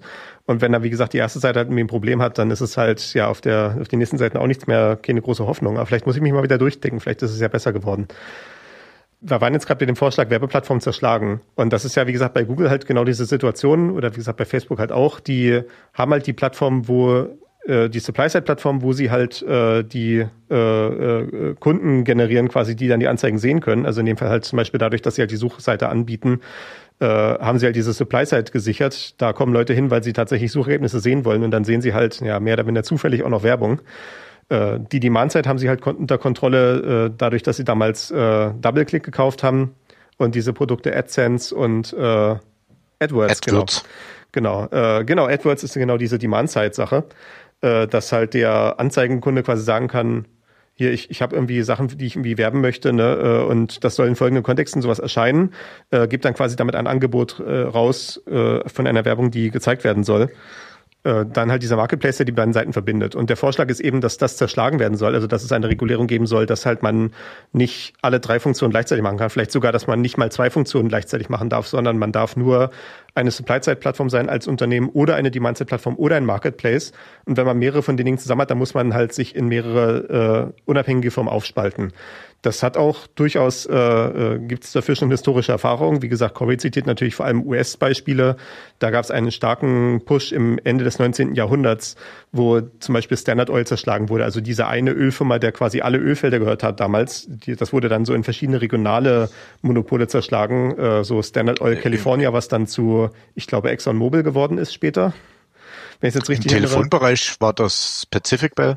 Genau, ne? Die wurden auch zerschlagen. Oder die Eisenbahnmonopole, die sich auch ergeben hatten auf die gleiche Art und Weise. Und das, diese Diskussion kennt man auch aus Deutschland so ein bisschen, dass die Deutsche Bahn halt so eine Ko Kombination hat aus der äh, einer Subgesellschaft, die das Netz äh, hat und einer Subgesellschaft, die der Nahverkehr macht und einer, die Fernverkehr macht, sodass da natürlich immer die Vermutung im Raum steht, dass natürlich die äh, DB Netz der DB Fernverkehr Vorrang geben wird vor anderen äh, Nutzern dieses Netzes, die halt nicht zur Deutschen Bahnkonzern gehören.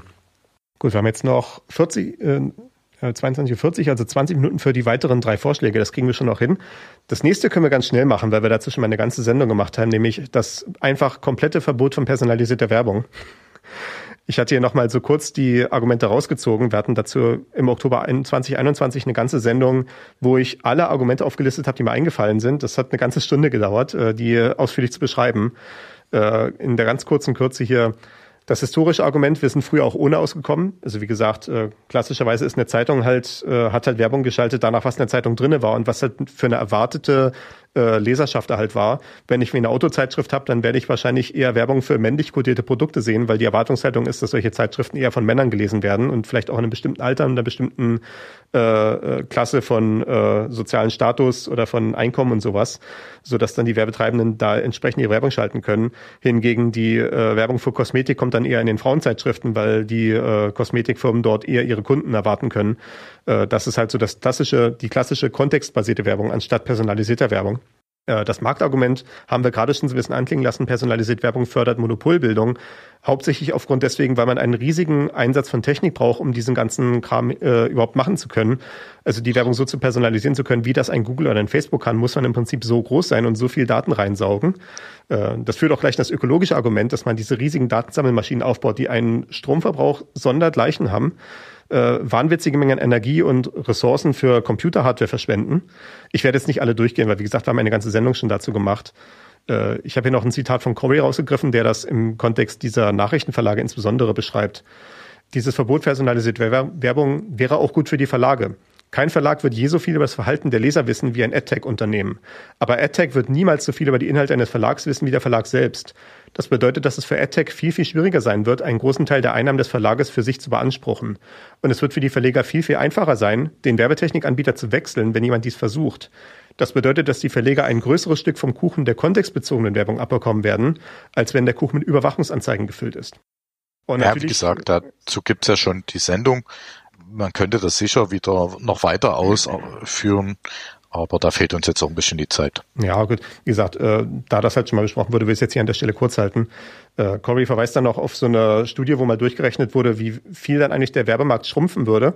Das ist ja auch so ein Argument, was immer vorgebracht wird. Ja, aber durch die personalisierte Werbung ist ja auch viel mehr Geld im Kuchen drinne, das dann verteilt werden kann. Und dadurch käme dann ein größeres Stück raus. Und die Schätzung, die äh, in dieser Studie, die Corey zitiert, gemacht wird, ist, dass der Werbemarkt um fünf Prozent kleiner werden würde wenn personalisierte Werbung verboten würde und stattdessen nur noch kontextbezogene Werbung erlaubt werden äh, wäre. Äh, was für mich auch so ein bisschen plausibel ist, weil natürlich nur weil irgendwie die, das Format von Werbung sich ändert, heißt das nicht, dass Firmen nicht weniger Werbung machen wollen. Äh, also ja, vielleicht genau. ein bisschen, weil es halt vielleicht wirklich weniger spezifisch ist und dann halt bestimmte Firmen halt sagen, ja, wie, dann kann ich es mal halt nicht mehr leisten, Werbung zu schalten, aber ja, oder vielleicht gehen halt die Preise ein bisschen runter dafür, aber äh, der Effekt wird auf jeden Fall aller Wahrscheinlichkeit nach so sein, dass der ganze Kuchen des Werbemarktes ein Stückchen kleiner ist. Aber dadurch, dass eben diese 50 Prozent, äh, die abfließen zu AdTech, dann zu großen Teilen rausfallen, wird es dann für die Verlage doch am Ende mehr übrig bleiben. Also bei den Leuten, die tatsächlich die Inhalte erzeugen. Na, pressemäßig ist das okay, aber es gibt natürlich dann auch, ich habe da so ein paar Beispiele hier mit lokalen Firmen, die verkaufen dir auch mal eine Kloschüssel zum Beispiel. Wenn die dann aber ihre Werbung, weil sie nie personalisiert ist, in den USA ausstellen, dann bringt das denen nichts. Also es gibt auch so bestimmte äh, Ebenen, auf die man noch gehen können. Also man kann schon sagen, ob ich das in Deutschland ausspielen will oder ob ich das meineswegen auch in Sachsen ausspielen will, weil einfach ich nie irgendwie nach Berlin fahre, um mein Klo einzubauen. Also ähm, das sind dann halt immer so Fragen, wie weit man da gehen muss in dieses personalisierte Werbungsverbieten. Ja. Ich meine, auch wenn man keine Profilbildung über mehrere Webseiten hinweg macht, äh, ich denke mal, Geo-IP ist, ist weil, wenn, wenn am Ende wie die Diskussion ist, dass wir Geo-IP machen, also dass wir sagen, dieser Mensch, der hier gerade diesen Zeitungsartikel lesen möchte, der hat eine IP-Adresse, die gehört nach Dresden und dementsprechend zeigen wir ihm äh, Werbung für das Dresdner Möbelhaus anstatt für das äh, Kaufhaus in Bielefeld oder so, äh, dann wäre das, glaube ich, ein wesentlich besserer Zustand als den, den wir heute haben, was die, was Überwachung und äh, Tracking und so weiter angeht.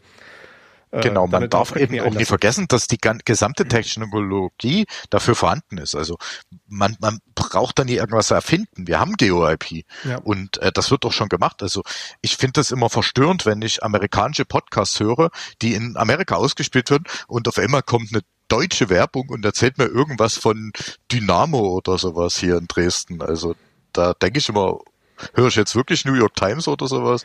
Hast du ähm, schon mal in Betracht gezogen, dass das deutlich relevantere Werbung ist für dich? Ja, ja, es ist, es, es ist bloß irgendwie verstörend, wenn man da ja. gar nicht erwartet, dass da auf einmal jemand in Deutsch redet und dann noch äh, lo äh, lokalpatriotistisch, in Anführungsstrichen. Ja. Das ist dann manchmal so ein bisschen Genau, am besten noch ein sächsischer Einschlag, ne? Hm. Äh, ja, ich, ich habe ja manchmal Tage, wo ich dann wie so abends so denke, ich habe heute noch keinen deutschen Satz gehört, weil ich so viel englischen Inhalt konsumiere.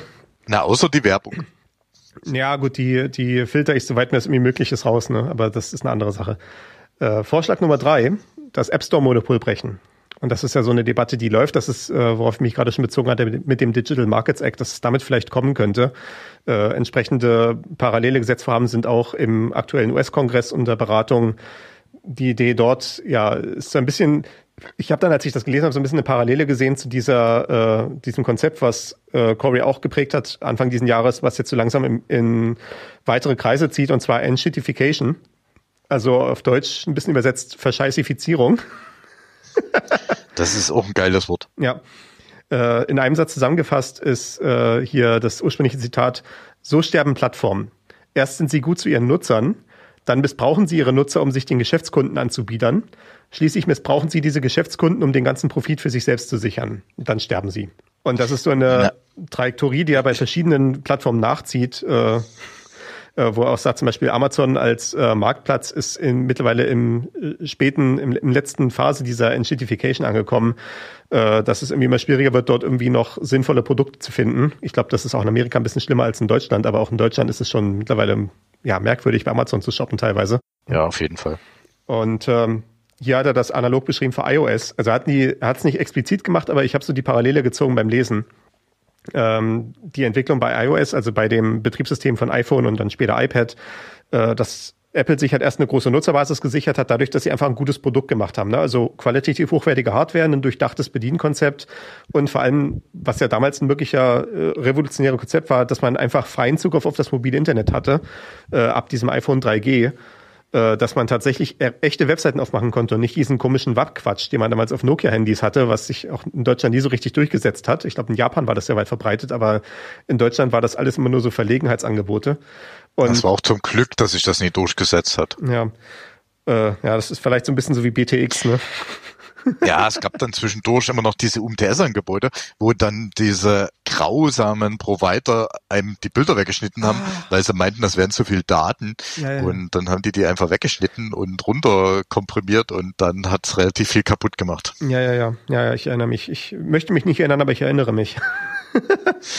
und jedenfalls in dieser Zeit halt war halt das iPhone halt wirklich ein, äh, äh, ein super Produkt, ne, was halt dementsprechend auch einen großen Marktanteil dann halt äh, sich erlangen konnte, eine große Nutzerbasis. Also dieser erste Schritt, erst sind sie gut zu ihren Nutzern äh, zweiter Schritt, dann missbrauchen sich ja Nutzer, um sich gegen Geschäftskunden anzubiedern.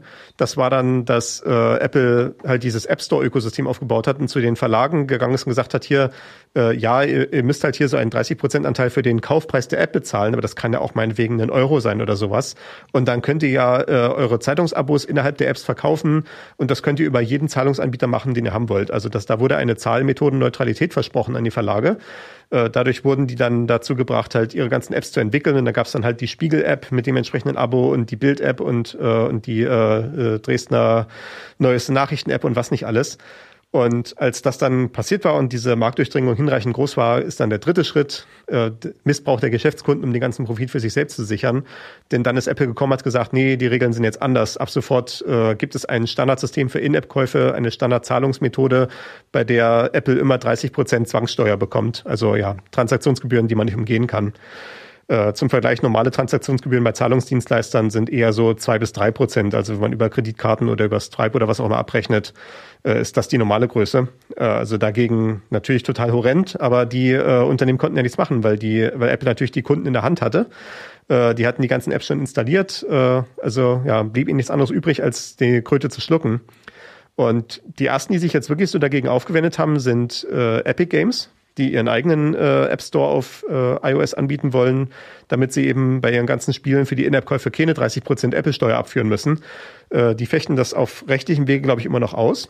Parallel, wie gesagt, Gesetzesvorhaben sind äh, in den USA, sind auch äh, in Europa in Form des Digital Market Act in dem Fall schon beschlossen, dass da eine größere Kontrolle gegeben werden soll, sowas zu regulieren und zum Beispiel eventuell Apple dazu zu zwingen, diesen App Store zu öffnen. Äh, ich habe auch in Vorbereitung gelesen, dass wohl in Südkorea so eine entsprechende Regelung schon existiert. Ich weiß allerdings nicht, ob der App Store dort tatsächlich auch schon, dass man da schon andere App Stores installieren kann äh, als von Drittanbietern. Aber auf jeden Fall gibt es da wohl schon Gesetze, die beschlossen sind. Äh, in Europa, wie gesagt, ist der Digital Markets Act beschlossen, aber die Umsetzung steht noch aus. Also der sagt erst mal nur, dass die Plattformen definiert werden können und dann kann diese, welche Maßnahmen ergriffen werden dieser Bruch das Monopol, das würde halt auch so ein bisschen diese Wallet Garden Sache äh, lösen, weil ich bin Anfang des Monats heute ein bisschen gereist und musste diverseste äh, öffentliche Personennahverkehre nutzen und du brauchtest für jeden eine eigene App, um dir einen Fahr äh, Fahrschein zu kaufen. Also äh, es, ich glaube, wenn man äh, sowas aufbrechen kann, dann kann ich auch mal eine App bauen, die einfach überall sich die API ranholt und ich bloß noch eine App in Anführungsstriche braucht, die aber unabhängig ist und nie von der Verkehrsbetriebe DVB oder was auch immer kommt, ja. sondern die ist halt unabhängig und dadurch geht es halt. Jetzt geht es halt nie, weil Apple sagt, wir wollen gern unseren Teil haben. Genau. Und, ja, äh, äh das ist eine Forderung, die ich absolut unterstütze. Also wir wollen freie APIs für alles haben. Das äh, ist ja, äh, Open Data ist ja eine Forderung, die der Chaos Computer Group schon ja. seit langem hat. Und äh, wir haben ja das auch schon hier zur Genüge besprochen in diesem Format. Ich kann dir leider keine große Hoffnung machen, dass der Digital Markets Act daran kurzfristig was ändert, denn der richtet sich explizit gegen Big Tech-Konzerne. Also da gibt's dann halt so Schwellen, äh, ab wann ein äh, Konzern als Plattformbild äh, äh, gilt. Und da ist, glaube ich, so das wie irgendwie so und so viele Millionen Nutzer muss der halt haben oder sowas. Was auch ein durchaus sinnvoller Carve-out ist, damit diese Regeln, damit halt wirklich mal andere Regeln können, gelten können für Großkonzerne als für die kleine, das kleine Kaninchenzüchterforum oder sowas oder halt äh, das kleine Startup, was jetzt irgendwie Google angreifen möchte. Äh, das ist ja auch so ein Problem, was man hat, dass man Gesetze hat, die mega schwer umzusetzen sind, sodass dann nur die größten Konzerne sich das leisten können, die überhaupt umzusetzen. Und am Ende lobbyieren die dann sogar dafür, weil sie wissen, damit können sie Konkurrenten am Markteintritt hindern. Äh, das, deswegen hat dieser Digital Markets Act explizit so ein Carve-out, dass es äh, erst bei so und so vielen Millionen Nutzern losgeht. Ich glaube, 10 Millionen oder sowas europäischen Nutzern könnte es eventuell sein. Mhm. Und dementsprechend wirst du da, glaube ich, keinen Erfolg haben mit deinen äh, äh ÖPNV-Apps, weil die alle wie so Verkehrsverbünde sind, die nicht äh, so viele Nutzer haben am Ende. Ja, aber ich sehe das ja aber selber. Haben. Also ich betreibe ja selber äh, so zum Beispiel für, für einen Freund so ein Forum was um sich, was sich um Eishockey gekümmert hat. Das war über lange Zeit relativ groß, aber mit dem Advent von äh, Facebook ist das halt eigentlich gestorben, ja. weil äh, alle dahin gezogen sind, also alle zu den großen Plattformen äh, weitergezogen sind und gar kein Interesse mehr haben, an diesem kleinen Forum da sich über dieses eine Thema zu unterhalten. Ja. Ähm, ja, heute, heute wäre es halt nicht eher, heute wäre es nicht mehr Facebook, sondern eher so Reddit oder Discord, wo die Leute dann mhm, hingehen genau. mit ihren Foren. Ne? Äh, Im Übrigen so ganz als Randbemerkung, über das ganze Reddit-Drama haben wir diesen Monat gar nicht gesprochen. Vielleicht werden wir es mal im nächsten Monat besprechen, aber ich warte, glaube ich, erstmal ab, wie sich das jetzt weiterentwickelt, bevor wir da irgendwie eine Analyse machen. Da machen wir, glaube ich, dann eher die, das Postmortem als alles andere.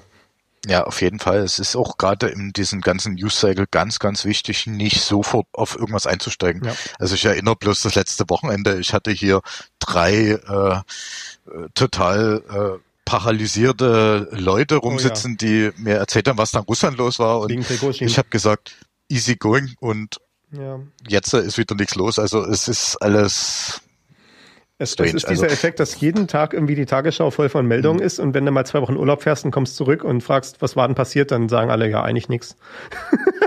genau. Gut. und das entwickelt sich dann so komisch, dass irgendwie nichts zum Schluss rausgekommen ist, also nichts Wichtiges. Ja. Lass uns mal noch die, kurz den vierten Vorschlag machen, bevor hier unsere Zeit äh, sich dem Ende naht in den nächsten sechs Minuten. Und zwar der vierte Vorschlag ist äh, das Ende-zu-Ende-Prinzip. Und das ist wieder so in ähnliche Motivation, wie was ich gerade schon gemeint hatte, dass äh, viele von diesen Regulierungsvorschlägen für Big Tech am Ende nur noch mehr Komplikationen hinzufügen, so dass es dann für kleinere Marktteilnehmer noch schwieriger wird, diesen ganzen Regulierungen gerecht zu werden und dann am Ende die Big Tech-Konzerne sogar davon profitieren, dass die extra Regeln dazugekommen sind.